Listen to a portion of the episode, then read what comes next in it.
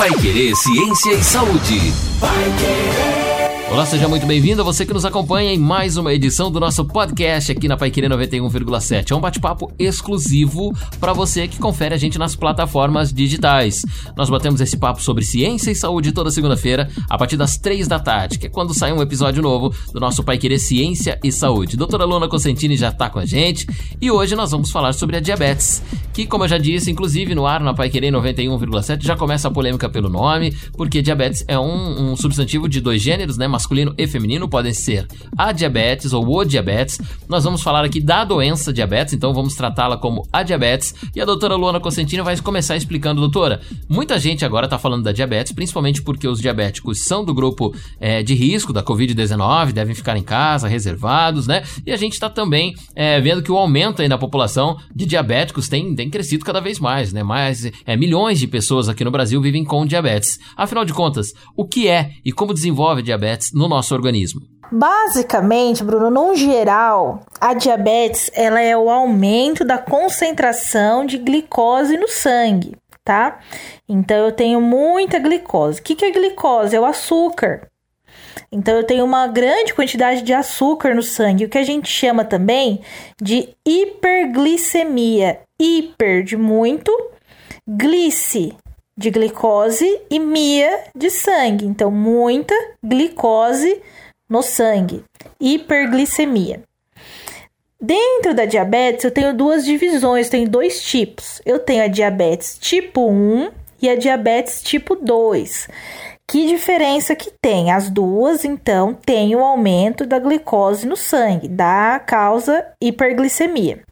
Só que eu tenho aí a patogênese, o início dessa doença é diferente. A diabetes tipo 1, ela tem a incidência maior em crianças e ah, é adultos jovens, mas aí até uns 16, 17 anos, tá? Porque quando uh, o indivíduo ele tem diabetes tipo 1, ele tem o diagnóstico muito precoce, ele tem o diagnóstico cedo, porque os sinais e sintomas eles começam a se apresentar muito cedo na, na vida dessas pessoas.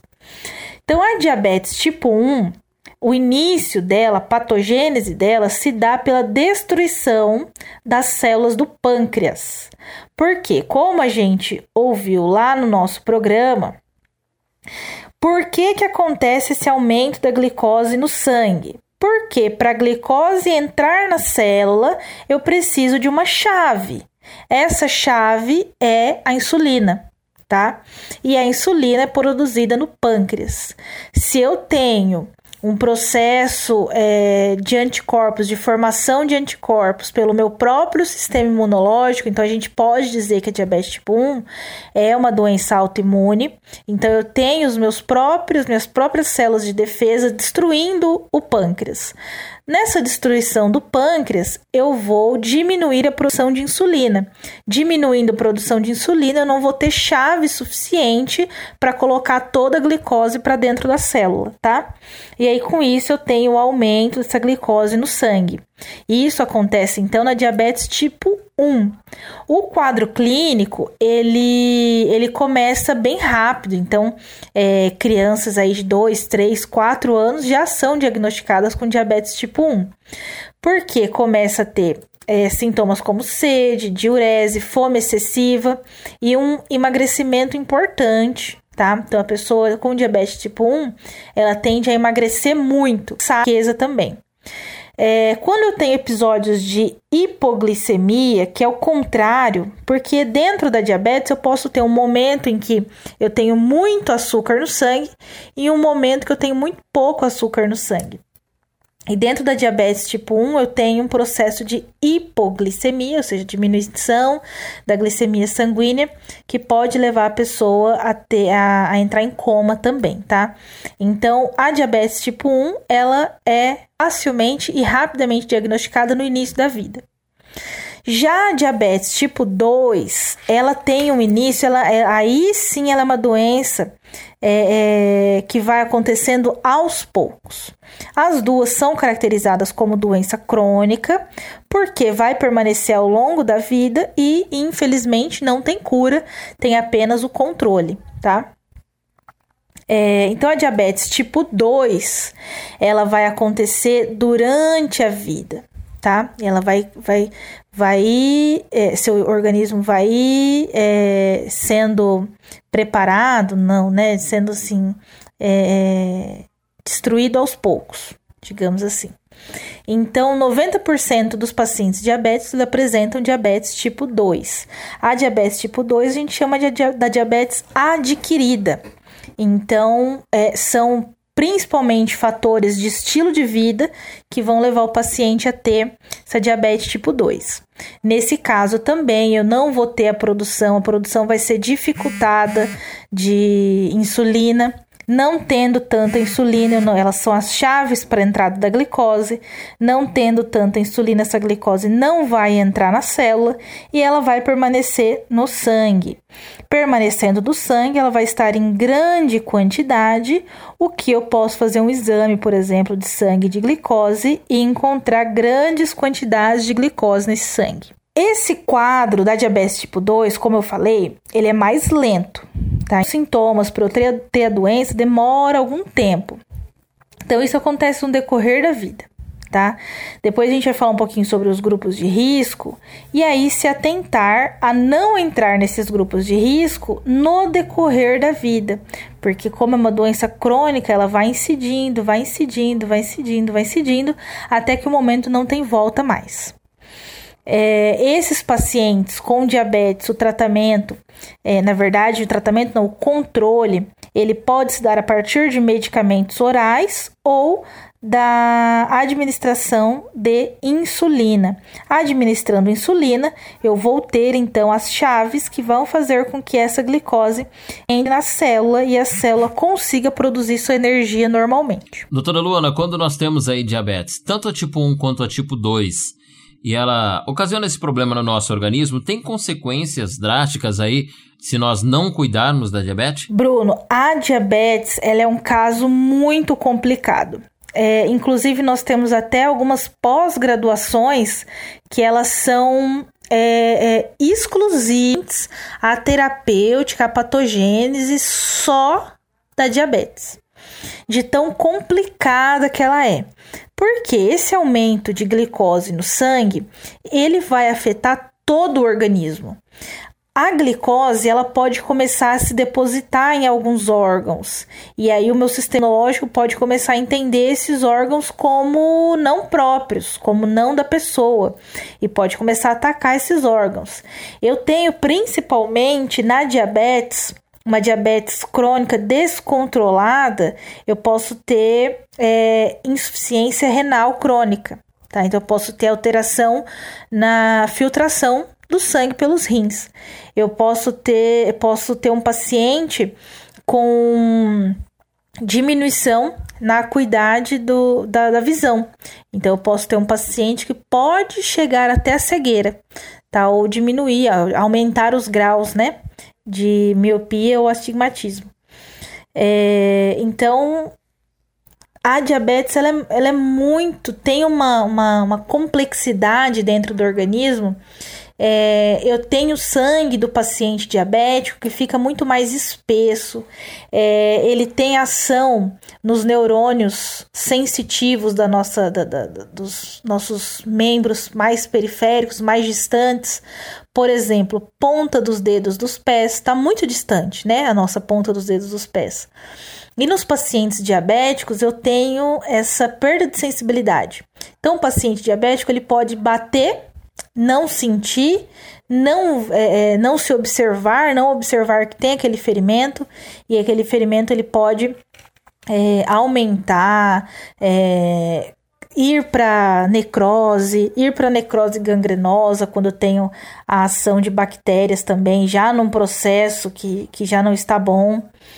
É, e também existe ainda por cima dificuldade de cicatrização por conta desse aumento de glicose que vai alterar os processos de cicatrização e o processo inflamatório que iria resolver, por exemplo, algum machucadinho, algum ferimento.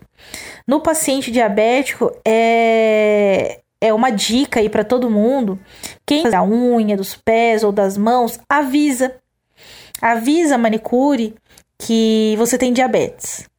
para que ela tome o maior cuidado ainda é, para que não tenha nenhum corte, é, é, não ranque nada mais, evitar de fazer cutícula e afins, porque isso pode levar a um processo inflamatório naquele local, pode ter ação de bactérias naquele local e pode ser difícil a recuperação daquele local. Doutora Luana, uma doença tão séria, né, com, com consequências tão sérias como a diabetes, é, nós temos aqui é, algum segmento, algum grupo de pessoas, algumas situações nas nossas vidas que deixam a gente mais propenso a pegar a diabetes ou a desenvolver a diabetes, no caso? Tem grupos de risco da diabetes? Quando a gente fala da diabetes tipo 1, ela vai estar tá mais relacionada com a parte genética. Por isso que ela já é, tem início aí, insidioso no início da vida. Quando a gente fala da diabetes tipo 2, né, a gente tem é o estilo de vida principalmente obesidade, um fator principal para a pessoa desencadear o processo de diabetes, tá? É, pessoas com pressão alta também está no grupo de risco de desenvolver diabetes, colesterol alto, triglicerídeos altos no sangue. Tudo isso a gente também encontra numa pessoa com obesidade, né? Então a obesidade ela é, ela é uma doença por si só, mas ela acarreta outras doenças também é, ter pai ou irmão diabéticos, né, a parte de hereditariedade, a condição é, de saúde geral do paciente também pode, se eu tenho vários processos inflamatórios ali, eu também posso, posso ser um grupo de risco para diabetes tipo 2. Se a mãe teve um bebê, porque é um dos fatores, né, para isso acontecer é já ter um processo diabético ou de pré-diabetes. Então, se a mãe teve um bebê, é, um bebê muito grande, que a gente chama de bebês gigantes, é, com peso superior a 4 quilos, ela pode ser um grupo de risco para desenvolver diabetes tipo 2. Por quê? Porque certamente durante a gestação ela teve diabetes que nascem com peso acima de 4 quilos, bebês bem grandes. É, eles provêm de mães que tiveram diabetes gestacional. E a diabetes gestacional, ela pode continuar após a gestação como diabetes tipo 2.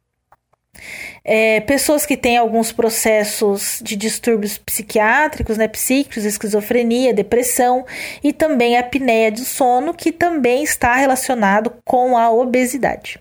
Então, para que nós possamos aí se ver livres, ou pelo menos evitar um grau tão alto da diabetes, é simplesmente as nossas formas de hábitos saudáveis, né? Comer bem, não comer tanto açúcar, por exemplo. E tem mais alguns outros detalhes de como nós evitamos a diabetes?